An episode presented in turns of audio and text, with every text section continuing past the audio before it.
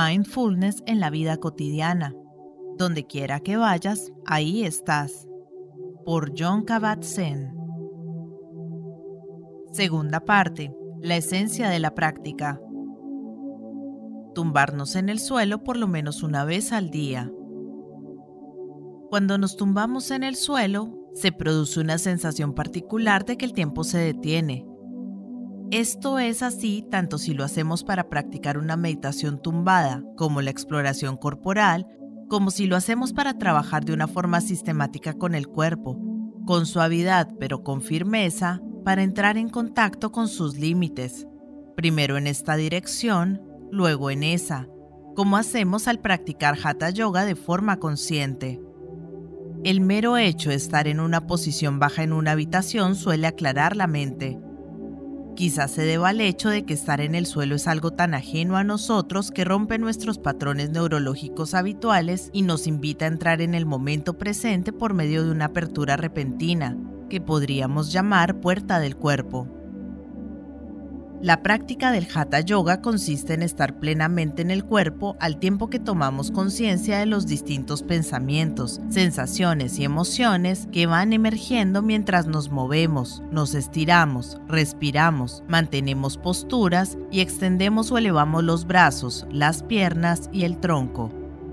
Se dice que hay unas 80.000 posturas básicas de yoga. Así pues, no nos van a faltar nuevos desafíos para el cuerpo, sin embargo, con el tiempo me he acabado centrando en una rutina básica de unas 20 posturas que con los años me han llevado a profundizar cada vez más en el cuerpo y en la quietud. El yoga entrelaza el movimiento y la quietud. Es una práctica maravillosa que nos nutre a todos los niveles.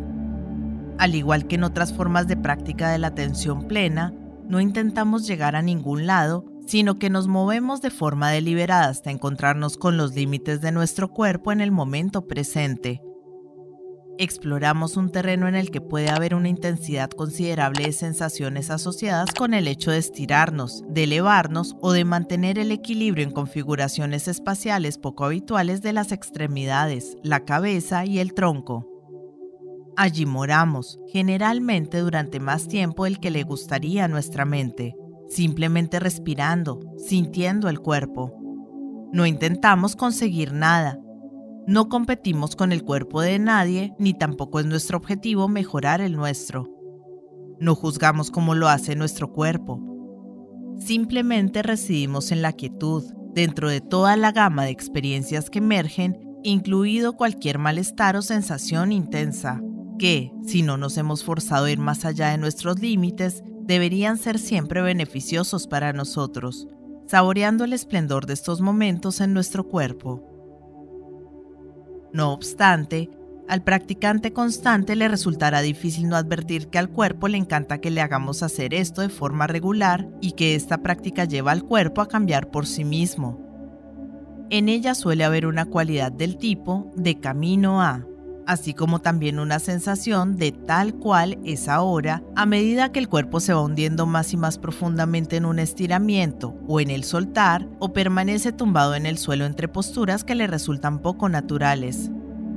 Sin forzar nada, simplemente hacemos cuanto podemos para alinearnos con la urdimbre y trama de cuerpo y mente, el suelo y el mundo, permaneciendo en contacto.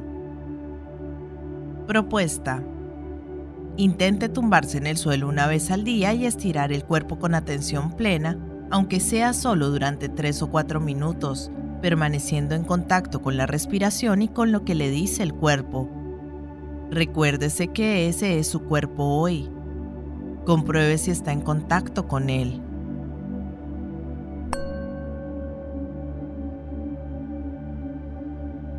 No practicar es practicar. A veces me gusta señalar que no hacer yoga es lo mismo que hacer yoga, aunque espero que nadie me malinterprete y piense que estoy diciendo que da igual si practica o no. Lo que quiero decir es que cada vez que regresamos a la práctica del yoga después de un tiempo de no hacerla, vemos cuáles son los efectos de no haber practicado. Así pues, en cierto modo aprendemos más retomando la práctica de lo que aprenderíamos si no la hubiésemos dejado. Evidentemente, Esto es solo cierto si notamos cosas como lo muy entumecido que se siente el cuerpo, lo muy difícil que resulta mantener una postura y lo mucho que la mente se impacienta y se resiste a permanecer con la respiración. Cuando estamos en el suelo cogiéndonos la rodilla mientras aproximamos la cabeza a ella, es realmente difícil no notar estas cosas. Resulta mucho más difícil ser conscientes de ellas en la vida cotidiana que en el yoga, pero el mismo principio es aplicable. El yoga y la vida son diferentes formas de expresar lo mismo. El hecho de olvidarnos de la atención plena o de descuidarla puede enseñarnos mucho más que el hecho de prestar atención plena todo el tiempo. Afortunadamente, la mayoría de nosotros no tenemos que preocuparnos en este sentido, pues nuestra tendencia al descuido es muy fuerte. Es el regreso a la atención plena lo que nos permite ver. Propuesta. Intente notar la diferencia entre cómo se siente y maneja el estrés en periodos en que mantiene la disciplina diaria de la meditación y la práctica del yoga y en periodos de su vida en que no la mantiene. Explore si puede tomar conciencia de las consecuencias que tienen sus comportamientos más automáticos y faltos de atención plena, especialmente cuando los provocan presiones procedentes del trabajo o de la vida familiar. ¿Cómo se nota en el cuerpo en los periodos en que está practicando y en los que no? ¿Qué ocurre con su comportamiento de acordarse de practicar la no acción ¿Qué efecto tiene el hecho de no practicar con regularidad en su ansiedad con respecto al tiempo y a la consecución de unos resultados determinados? ¿Qué efecto tienen sus relaciones? ¿De dónde proceden algunos de sus patrones más caracterizados por la falta de atención plena? ¿Qué los activa? ¿Está dispuesto a sostener estos patrones en la conciencia mientras le agarran por el cuello, tanto si ha perseverado en la práctica formal esta semana como si no? puede ver que no practicar es una práctica muy dura?